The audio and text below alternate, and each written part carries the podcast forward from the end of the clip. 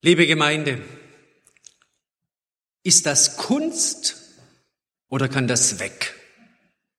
Soll eine Putzfrau gefragt haben, als sie eine Installation des Künstlers Joseph Beuys sah. Ist das Kunst oder kann das weg? Manchmal kann uns Neues und nicht nur in der Kunst herausfordern, ausbremsen, verstören, aber auch das Gegenteil bewirken, dass wir nämlich in einer positiven Weise davon überrascht und zu einem ganz anderen Leben animiert werden.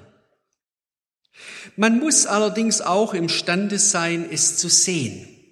Kunst liegt bekanntlich immer im Auge des Betrachters. Kunst kommt von Können. Und ein echter Könner in Sachen Überraschungen ist Gott selbst. Denken wir noch einmal an das Kind in der Krippe. Unter welch armseligen Umständen kam dieses Kind zur Welt? Und dann ist es der Herr aller Herren, der Könige, der König aller Könige, Gott inmitten dieser Welt. Verrückt, oder? Und trotzdem, Gott hat den Himmel verlassen um zu uns in diese trostlose Welt zu kommen. Das ist eben Gottes Kunst. Nun hören wir zum Jahreswechsel gleich eine weitere unglaubliche Geschichte aus dem Matthäusevangelium, Matthäus 13, die Verse 24 bis 30. Es ist der Predigtext des heutigen Abends. Ein Text mit einer aufs erste befremdlich klingenden Botschaft.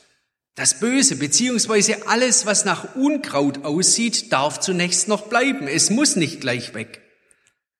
Doch hören wir diese Geschichte, bevor wir uns weitere Gedanken dazu machen.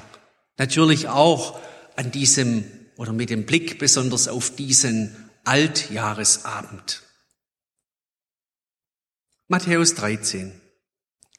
Jesus legte ihnen ein anderes Gleichnis vor und sprach, das Himmelreich gleicht einem Menschen, der guten Samen auf seinen Acker säte.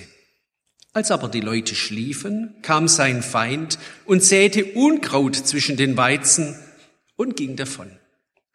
Als nun die Saat wuchs und Frucht brachte, da fand sich auch das Unkraut.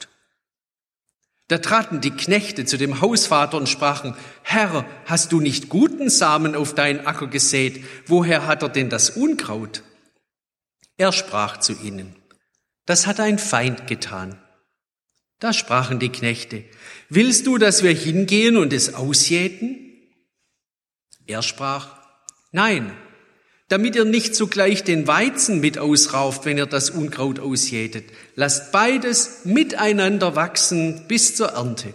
Dann will ich zu den Schnittern sagen, sammelt zuerst das Unkraut und bindet es in Bündel, damit man es verbrenne. Aber den Weizen sammelt in meine Scheune. Was für eine Geschichte. Wenn wir sie an diesem letzten Abend dieses Jahres auf uns wirken lassen, dann legt sich der Gedanke nahe, oh, da war in diesem Jahr aber auch ganz schön viel Unkraut dabei. Vielleicht sogar deutlich mehr als Weizen. Dinge, die es so eigentlich nicht gebraucht hätte. Geschehnisse, auf die man auch gut und gerne hätte verzichten können. Das Flüchtlingselend an der polnischen Ostgrenze etwa und weltweit. Die heftige Corona-Krise Immer und immer noch. Und nicht zu vergessen die Flutkatastrophe im Ahrtal und in Nordrhein-Westfalen, das Desaster in Afghanistan sowieso und jetzt das Säbelrasseln Russlands an der ukrainischen Grenze.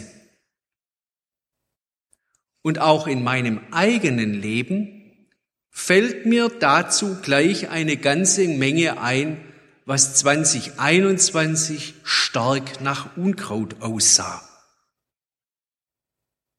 in Ehe und Familie, hier in der Gemeinde, also was meine Arbeit betrifft, die ganz gewiss nicht immer nur gut gelungen war?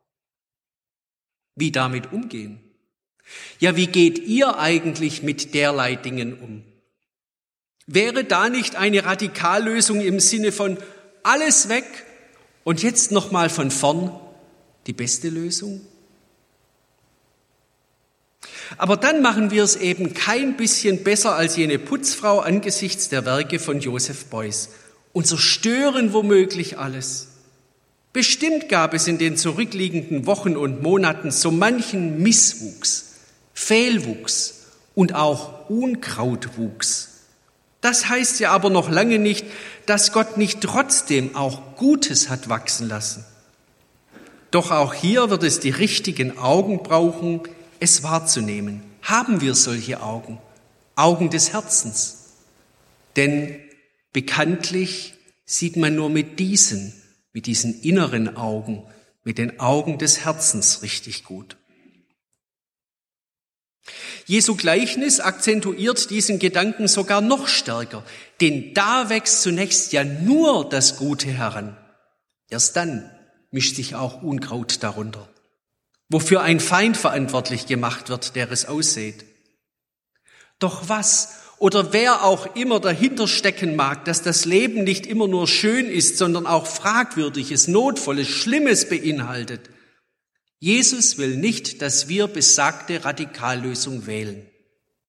Vielmehr sollen wir uns im Vertrauen üben, im Vertrauen und in der Gelassenheit dass wir es Gott zutrauen, beziehungsweise es ihm überlassen, die Sache mit dem Unkraut zu regeln und nicht immer alles selbst vorschnell in die Hand nehmen. Das ist die Botschaft heute. Wir werden zu mehr Gottvertrauen eingeladen und gleichzeitig dazu, dass wir uns selbst mehr zurücknehmen, jedenfalls an den richtigen Stellen. Jedenfalls an den richtigen Stellen. Denn man kann das alles ja auch ganz leicht missverstehen, so im Sinne von, jetzt vertrau du mal. Und selbst wenn die Dinge dann schief laufen, Ungerechtigkeiten inbegriffen, aber die gibt's ja sowieso allenthalben, dann lass es halt so geschehen, wie es geschieht. Am Ende wird Gott ja sowieso alles wieder zurechtrücken. Nein, so kann es nicht gemeint sein. Das wäre ja fast schon zynisch. Gelassenheit, das klingt gut in unseren Ohren aber doch nicht so, dass wir dann überhaupt nicht mehr gegen fragwürdige Dinge angehen, also dort, wo der Liebeswille Gottes verletzt wird. Immer nur abzuwarten, ist auch keine Lösung, liebe Gemeinde. So bewegen wir uns hier, wie überhaupt im ganzen Leben, zwischen Skylla und Charybdis. Ihr kennt diese Sprachform einer Meerenge, wo auf der einen Seite die Skylla ist und auf der anderen Seite die Charybdis und an beiden Seiten kann man eben zerschellen. So bewegen wir uns hier also zwischen Skylla und Charybdis, zwischen einer schmerzvollen Radikallösung und einem völlig falsch äh, verstandenen Laissez-faire. Wie finden wir den richtigen Weg? Wo ist bei alledem die Spur Gottes, der zu folgen es sich lohnt? Auf welche Weise kann es gelingen, weder hier noch dort in ein Extrem zu verfallen? Mir hilft folgendes Gebet. Viele werden es kennen. Gott, gib mir die Gnade, Dinge mit Gelassenheit hinzunehmen, die ich nicht ändern kann. Den Mut, Dinge zu ändern, die ich ändern kann und die Weisheit, das eine vom anderen zu unterscheiden. Doch so kann und will ich es verstehen, dieses Gleichnis Jesu und seine Einladung zu mehr Vertrauen. Ich muss wirklich nicht immer und überall meine Finger mit im Spiel haben. Damit überfordere ich nur andere, zuletzt vor allem auch mich selbst. Gott weiß schon, was er tut und wann und wie. Der Weizen wächst und würde da auch noch so viel Unkraut zwischen reinkommen.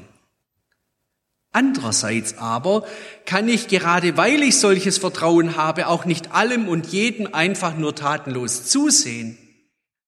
Jesus, der uns dieses Gleichnis erzählt hat, hat es schließlich auch nicht getan. So sind wir mit unserem Herrn dazu berufen, das Reich Gottes zu bauen, beziehungsweise daran weiterzubauen. Nun aber nicht in einer Haltung, als würde das Reich Gottes mit uns stehen und fallen, sondern immer in dem Bewusstsein, dass es letztlich seine, Gottes Sache ist, wie es geht und wie es gelingt. Anders gesagt, wir dürfen uns bei allem, wie das Jahr 2021 nun gelaufen ist, aber auch schon im Blick hinüber nach 2022 eine Ruhe bewahren. Eine innere Ruhe, eine wohltuende Gelassenheit, ein nach allen Seiten hin hilfreiches Vertrauen. Gott gib mir die Gnade, Dinge mit Gelassenheit hinzunehmen, die ich nicht ändern kann den Mut, Dinge zu ändern, die ich ändern kann und die Weisheit, das eine vom anderen zu unterscheiden. Ja, das wünsche ich uns allen zuletzt, solche Weisheit. Und wenn wir jetzt aus diesem Jahr hinausgehen, dann dürfen wir uns auch noch daran erinnern lassen, dass unser Vater im Himmel barmherzig ist und bleibt. Sprich, wenn uns in der zurückliegenden Zeit nicht immer alles geglückt ist. Er liebt uns trotzdem. Dafür verbirgt sich das Kind in der Krippe und der Mann am Kreuz. Das ist eben Gottes Kunst. Und diese Kunst darf nie, niemals weg. Amen.